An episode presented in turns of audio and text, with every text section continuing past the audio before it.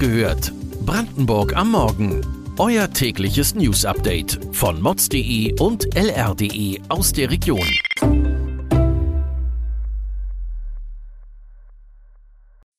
Guten Morgen an diesem 7. Juli. Wiederholt sich das Jahrhundert Hochwasser. Einer der größten Drogendealer Ostdeutschlands gefasst. Wie teuer werden Strom und Gas jetzt in Brandenburg? Das und mehr erfahrt ihr heute bei Wach gehört, Brandenburgs Morgen-Podcast von mods.de und lr.de. Vor 25 Jahren hat das Hochwasser an der Oder für Schlagzeilen und jede Menge Solidarität gesorgt. Welche Lehren sind daraus gezogen worden? Von den 191 Kilometern an Deichen in unserem Bundesland sind fast 90 Prozent inzwischen verstärkt worden. Sorgen bereitet Brandenburgs Umweltminister Axel Vogel ein ganz anderer Fluss. Bei lokalem Starkregen kann es passieren, dass gerade der Pegel kleinerer Flüsse sehr schnell ansteigt. Das größte Sorgenkind ist dabei die Schwarze Elster im Süden Brandenburgs. Ortschaften wie Elsterwerda, Herzberg, Ortrand oder Bad Liebenwerda, die direkt am Fluss liegen, sind noch nicht ausreichend vor Hochwasser geschützt. Bei der Oder dagegen ist es eher unwahrscheinlich, dass sie wieder über die Ufer tritt. Dafür hat der Grenzfluss ein ganz anderes Problem. Was es damit auf sich hat, erfahrt ihr auf mods.de. Ein entscheidender Coup für die Drogenfahnder aus Brandenburg ist zuletzt in Tansania gelungen. Hier ist ein mit internationalem Haftbefehl gesuchter 43-Jähriger festgenommen worden. Er soll einer der größten Dealer Ostdeutschlands sein, mehrere Schiffe und Clubs besitzen. Bei dem Mann soll es sich um einen gebürtigen Eberswalder handeln. Er ist nicht vorbestraft. Allerdings war er wegen Drogenhandels schon einmal vom Landgericht Frankfurt zu einer siebenjährigen Haftstrafe verurteilt worden. Wegen eines Rechtsfehlers hat der Bundesgerichtshof das Urteil jedoch aufgehoben. Spätestens im November dieses Jahres wird sich der Mann aber vor dem Landgericht Neuruppin verantworten müssen. Dabei geht es um etwa 700 Kilogramm Marihuana, die er einer in Cottbus verurteilten Drogenbande von November 2018 bis zum Juni 2019 verkauft haben soll. Die Polizei ist ihm über den Messenger-Dienst EncroChat auf die Spur gekommen. Mit diesem Messenger glauben Kriminelle häufig, dass sie abhörsicher sind.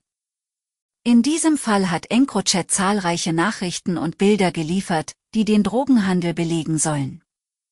Wir halten euch über den Prozess auf dem Laufenden. Die guten Jahre sind vorbei. Die Energieversorgung mit Strom, Gas und Fernwärme wird im nächsten Jahr in Brandenburg deutlich teurer. Was bedeutet das für die Kunden?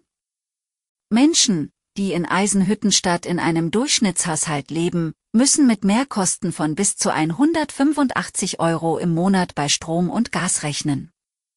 Für das laufende Jahr sind die Preise noch stabil. Da zahlt sich die konservative Geschäftspraxis aus, die Gas- und Strommengen langfristig einzukaufen und nicht wie andere kurzfristig, um womöglich von billigeren Preisen zu profitieren, sagt der Chef der Stadtwerke Eisenhüttenstadt. Das zweite Geschäftsmodell sei kein guter Weg, weil die Steigerung der Energiepreise keine Grenze mehr zu kennen scheint.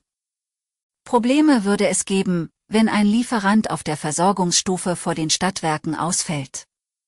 Damit rechnet der Stadtwerke-Chef vorerst nicht. Der Konzern, von dem die Stadtwerke Eisenhüttenstadt Gas beziehen, gehört nicht zum russischen Unternehmen Gazprom. Ein Mann aus Eberswalde hat im November 2021 seine Ehefrau mit Messerstichen fast getötet. Jetzt ist vor dem Landgericht Frankfurt das Urteil gefallen. Bereits 2015 hat der Angeklagte in Berlin auf offener Straße zwei wildfremde Frauen mit einem Messer angegriffen. Sein angebliches Motiv, er habe ein Gleichgewicht zwischen Christentum, Islam und Satanismus herstellen wollen. Gegen ihn wurde damals die Unterbringung im Maßregelvollzug verhängt, die aber für fünf Jahre zur Bewährung ausgesetzt wurde. Diese fünf Jahre hat er durchgehalten. Aber dann hat er doch wieder zum Messer gegriffen und zweimal auf seine Ehefrau eingestochen. Seit diesem Vorfall ist er im psychiatrischen Haftkrankenhaus in Eberswalde untergebracht.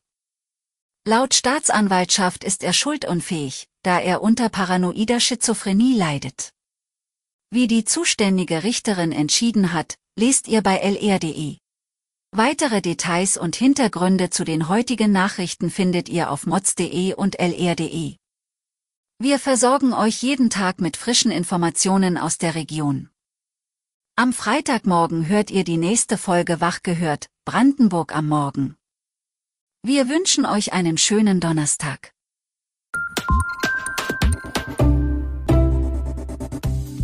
Wach gehört. Brandenburg am Morgen ist eine Produktion von mods.de und lr.de. Wir freuen uns auf euer Feedback per Mail an wachgehört.mods.de. Ihr findet uns auf allen bekannten Podcast-Plattformen. Abonniert uns für euer tägliches News-Update.